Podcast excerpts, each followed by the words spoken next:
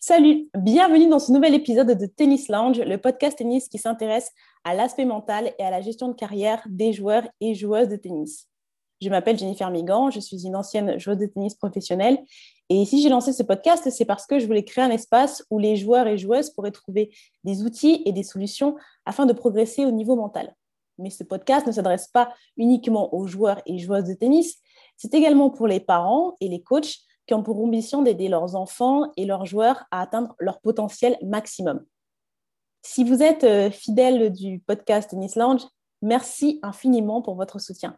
Si vous êtes nouveau, bienvenue. Et à la fin de l'épisode, si cela vous a plu, n'hésitez pas à laisser des commentaires et 5 euh, étoiles de préférence sur Apple Podcast ou Spotify. Ça m'aidera vraiment à faire accroître la visibilité du podcast et euh, à faire grandir la communauté Tennis Lounge. Alors, Ashley Barty euh, a annoncé qu'elle allait euh, mettre euh, un terme à sa carrière à, l'âge de 25 ans, alors qu'elle est actuellement numéro 1 mondial, qu'elle vient de, gagner l'Open d'Australie. Alors, ça a créé un petit peu une onde de choc parce qu'effectivement, c'est un peu, c'est même une très, très grosse surprise de voir une joueuse qui bah, domine autant son sujet depuis, depuis quelques mois bah, s'arrêter et, décider de, de, passer à autre chose.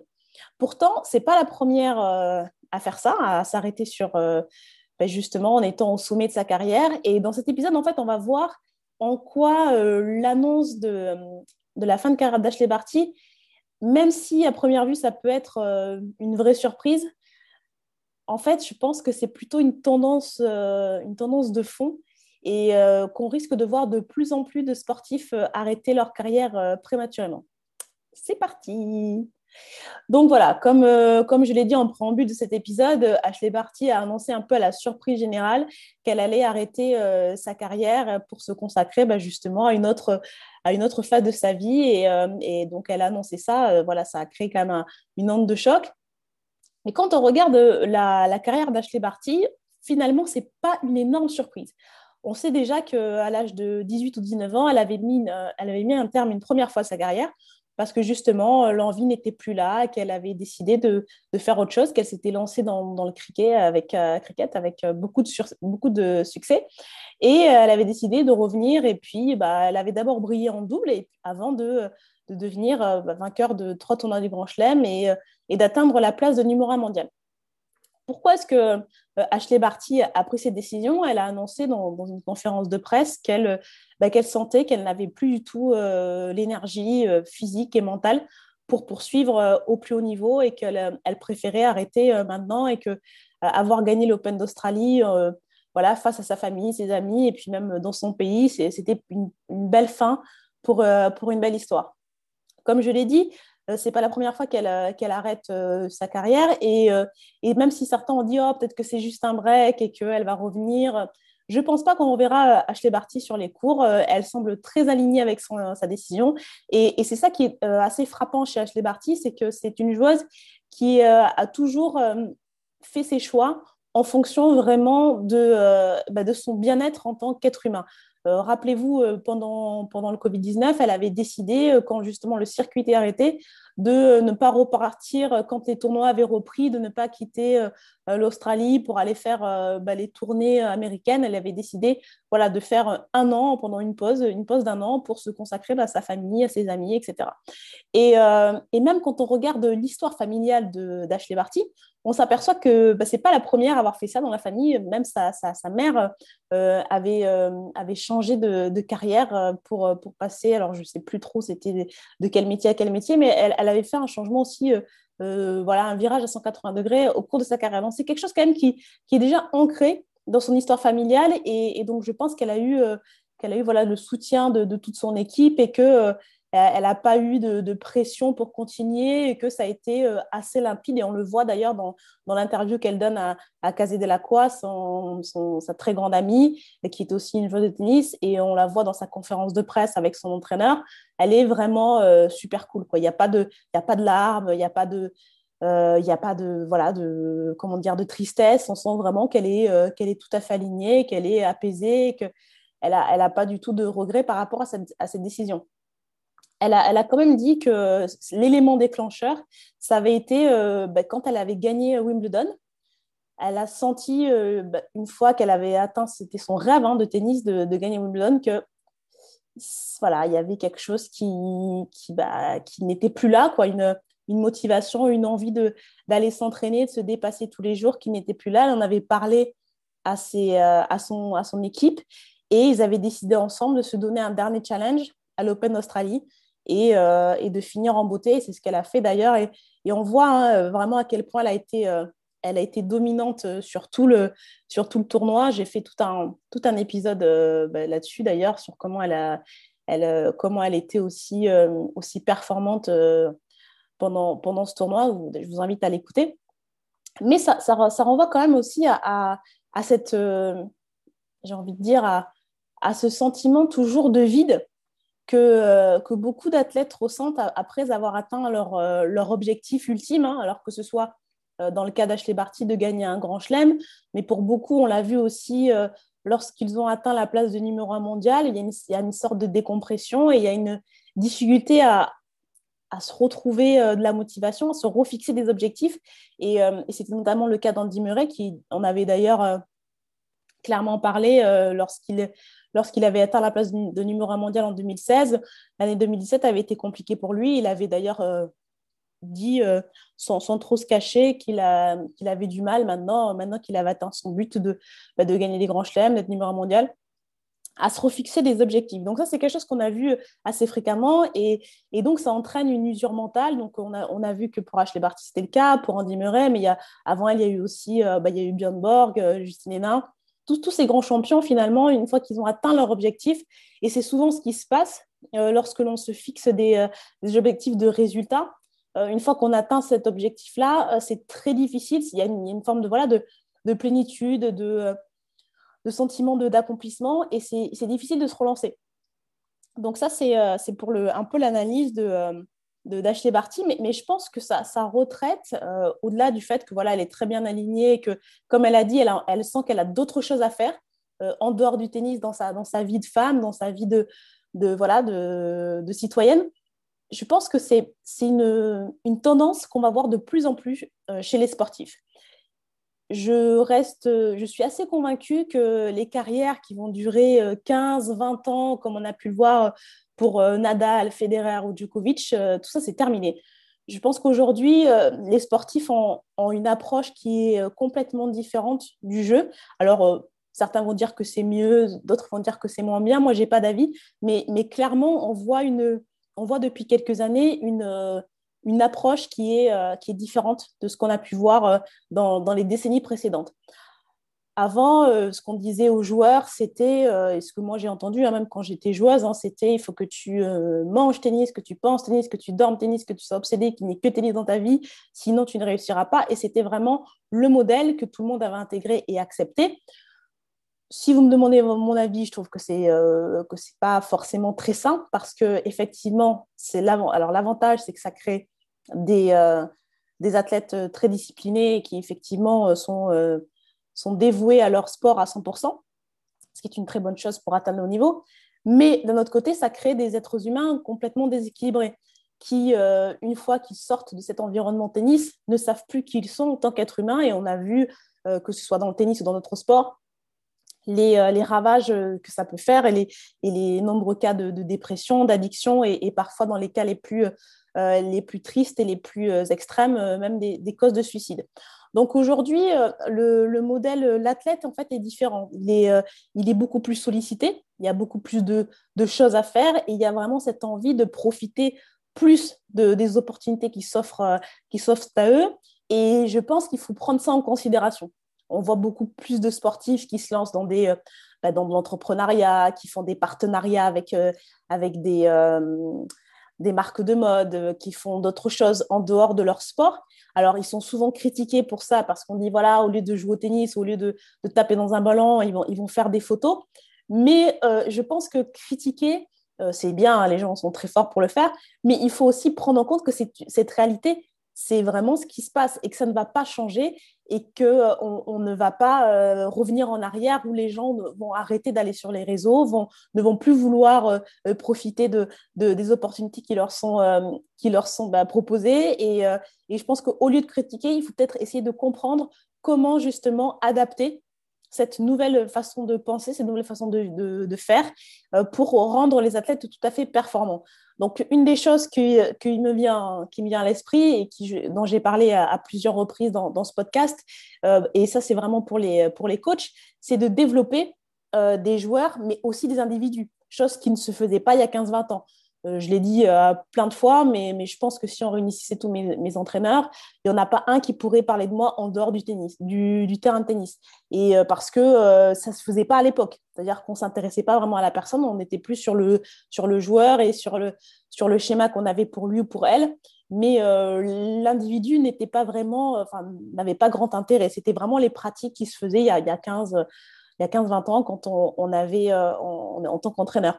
Alors qu'aujourd'hui, et, je pense que un, bon entraîneur, c'est quelqu'un qui, euh, qui, est capable aussi de comprendre son joueur ou sa joueuse et de savoir bah, ce qu'il a ou ce qu'elle a au fond de lui. Et, euh, justement, cette manière de pouvoir comprendre qui est l'être humain qui se cache derrière le, joueur, ça va être un avantage certain pour pouvoir aller chercher les, pour pouvoir trouver des ressources qui vont aider son joueur ou sa joueuse à gagner des matchs. Donc ça, c'est quelque chose qui, bah, de manière, si on est pragmatique, c'est déjà quelque chose de, très utile en tant que en, termes de performance. Après, bon, voilà, on est des êtres humains et aussi c'est bien d'avoir, euh, c'est important d'avoir des connexions avec son joueur et de savoir voilà à qui on a affaire. Euh, une autre chose qui est, aussi importante, c'est justement euh, le fait de développer donc le joueur en tant qu'être humain. Et quand je dis développer, c'est vraiment apprendre à le connaître, savoir ce qu'il aime ou ce qui le motive en dehors du terrain, et aussi encourager des activités différentes une, manière euh, de, garder un équilibre, euh, c'est de faire des choses à côté. Alors, il ne s'agit pas de, faire des, d'avoir des activités qui, sont, qui peuvent être euh, néfastes ou risquées pour la pratique du tennis, mais des choses qui vont pouvoir lui permettre de développer d'autres capacités en dehors du terrain. Ça peut être, euh, voilà, ça peut être des, euh, des, activités littéraires, ça peut être de la musique, ça peut être euh, de la musique, ça peut être, peu importe, même l'entrepreneuriat, chercher à faire des choses qui sont en dehors du tennis, qui permet de, ce qui permet à l'athlète de savoir qu'il existe en dehors de ses performances sportives, ce qui est très important quand on est sportif, de savoir que bah, on, a d'autres manières de, s'évaluer, parce qu'on sait très bien que, surtout dans le tennis, vos résultats, en gros, sont, euh, enfin, vous résument en, tant qu'être en, tant qu'être humain, ce qui, ce qui, a toujours été quelque chose que, que j'ai toujours détesté, mais c'est quelque chose qui est réel. Vous gagnez, on vous trouve génial, vous, euh, vous perdez, voilà, vous ne voyez plus rien. Et, et, ça, émotionnellement, pour un, pour, un, pour un sportif, même pour un être humain, c'est quand même très difficile à gérer. Le fait d'avoir un équilibre autour avec euh, sa famille, des amis euh, et, avoir d'autres centres d'intérêt, ça permet de relativiser. Ça ne veut pas dire qu'on va plus avoir, on va, on va, on va s'en foutre, hein, excusez-moi du terme, mais quand on perd des matchs, mais ça va aider à relativiser et avoir une, autre vision et pour pouvoir justement euh, se dire ben moi j'ai mon sport et être, motivé et, se dire ben, je ne suis pas frustrée, je ne suis pas en train de passer à côté de ma vie, je ne suis pas en train de, de, rater mon adolescence ou ma jeunesse parce que j'ai quand même des choses, des centres d'intérêt à côté. Donc ça c'est quelque chose qui est, je pense, euh, vraiment important et, euh, pour justement pour, que, pour garder les sportifs, les joueurs de tennis et les athlètes de manière générale dans leur sport.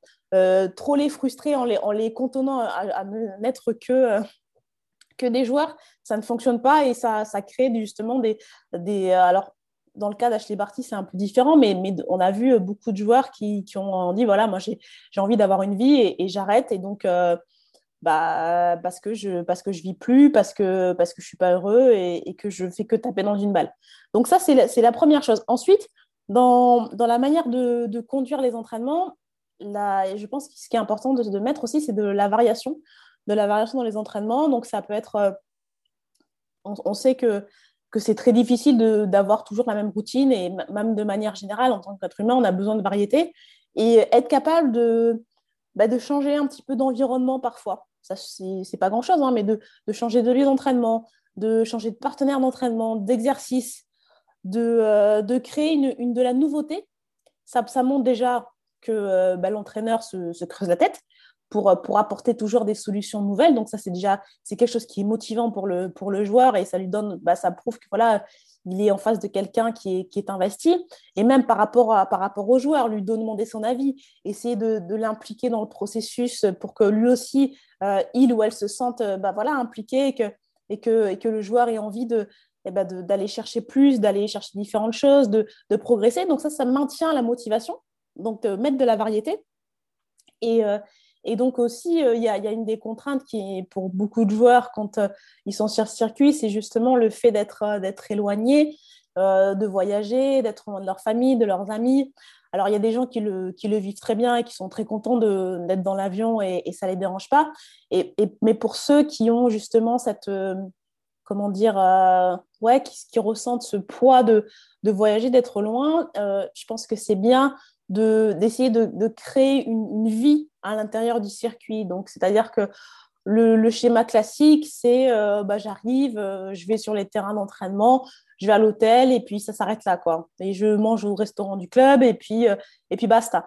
je, lisais une interview de, Roger Federer qui, disait que lui, justement, alors il, avait il a eu la chance de, voyager beaucoup, donc d'aller à, plusieurs endroits, à plusieurs reprises, et que lui, il avait créé en fait une espèce d'écosystème où il avait en gros des, bah, amis un peu partout. Donc, ça lui permettait, quand il allait là-bas, d'avoir toujours cet aspect en fait de, bah, sociabilité avec, euh, avec d'autres personnes. Donc ça, c'était ça, c'est quelque chose qui est important.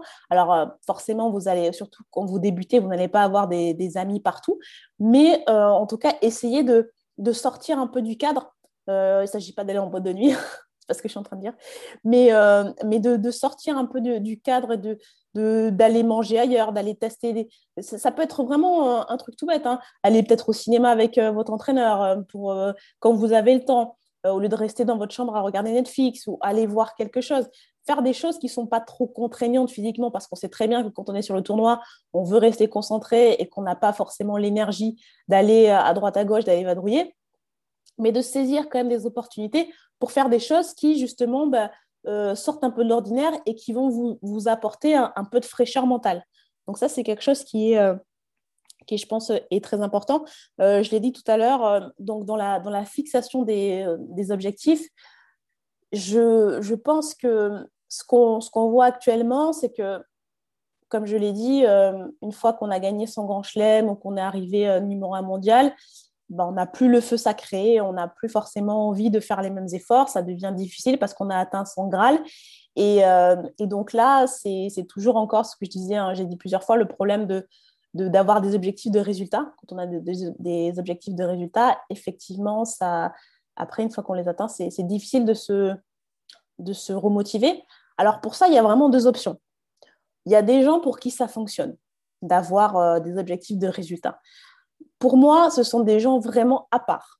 Euh, euh, et, pour, pour, que ça fonctionne, c'est des gens qui sont vraiment, alors pour le coup, euh, qui ont envie de gagner tout le temps et qui sont prêts, pour le coup, à faire ce genre de sacrifice euh, pour vraiment être performant tout le temps. Donc c'est le cas de, quelqu'un comme Novak Djokovic qui, euh, qui, voilà, qui est vraiment qui a tout euh, accès pour être le plus performant possible.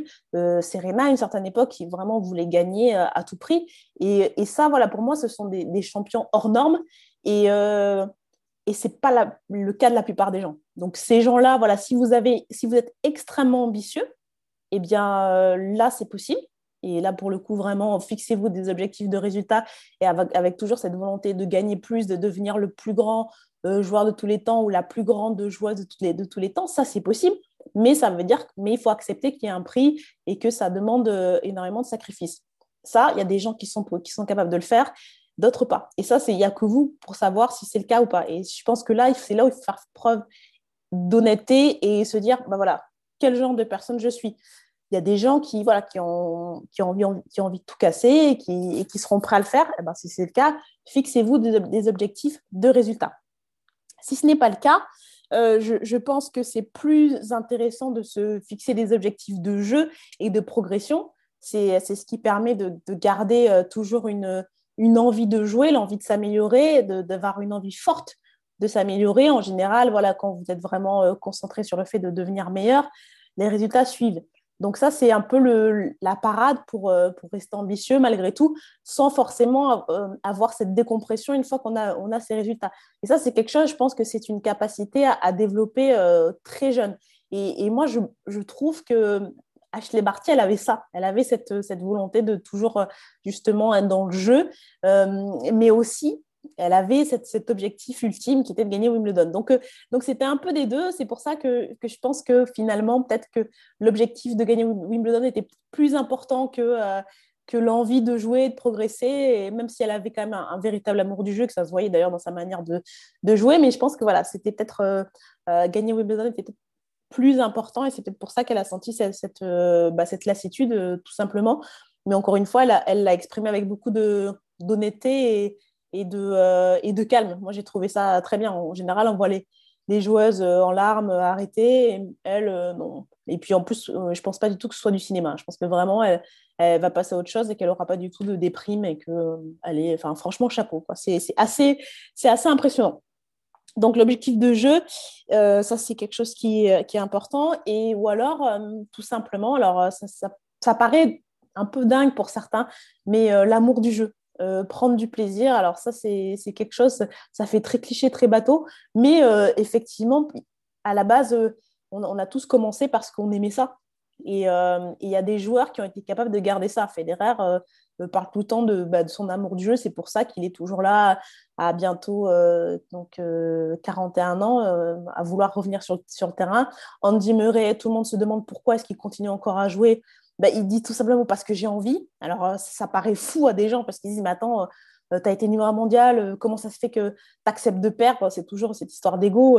Et, pareil pour Venus Williams je pense que c'est un, exemple encore plus probant. En 42 ans, elle vient d'annoncer qu'elle n'allait pas arrêter, qu'elle allait revenir et que voilà, elle décide, elle arrêtera euh, ben, quand, euh, quand elle aura envie d'arrêter. Et, ces joueurs-là sont exceptionnels parce qu'ils ont eu énormément de succès.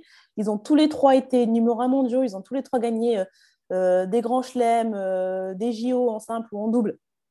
Et malgré tout, voilà, ils, reviennent et on sait très bien qu'il y a peu de chances pour qu'ils regagnent un grand chelem, mais ils sont là.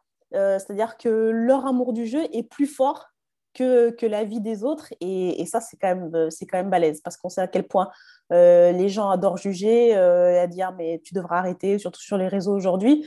Et malgré tout, ils sont encore là. Donc, chapeau.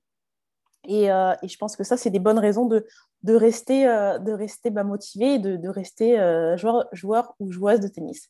Voilà, donc c'est tout pour moi pour aujourd'hui. J'avais envie de faire une analyse un peu rapide et un peu bref par rapport à, l'annonce d'Ashley Barty, faire un parallèle justement avec, euh, avec la motivation et, ce qui permet, euh, ce qui pourrait permettre aux, joueurs de, bah, de rester plus longtemps dans le sport et, ceux qui bah, n'ont pas envie de, rester plus longtemps dans le sport, euh, c'est aussi tout à fait acceptable. Je pense que c'est les choses ont, été accélérées avec le Covid.